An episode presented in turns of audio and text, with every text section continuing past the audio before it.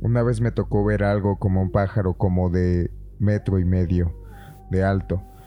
Era cuando vivíamos en casa de mi madrina acá por el valle. Ya dormían en un cuarto que estaba en el tercer piso, por así decirlo, y mi ventana daba vista a todos los techos de las unidades donde vivíamos.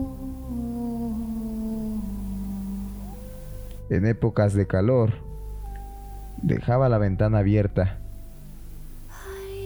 y varias ocasiones escuché como un aleteo de paloma muy fuerte, pero jamás le puse atención hasta que un día de a tiro lo escuché muy cerca y me asomé por la ventana y vi como este pajarote se paraba arriba de un tinaco de a unas cuatro casas de distancia de la de mi madrina. Al principio yo en la pendeja me las di de bien mecha y en corto me salí del cuarto e hice ruido para espantarlo, pensando que era algún marihuano del barrio que brincaba a robar ropa o algo así.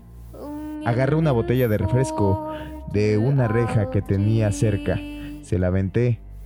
Esa cosa dio un brinco hacia atrás y se fue volando.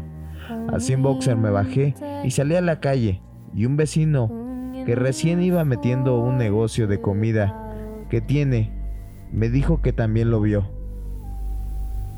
Mi madrina me contó que puede ser un nahual o una bruja, que mejor no me metiera en problemas con esa gente y si escuchaba otra vez el aleteo no hiciera nada.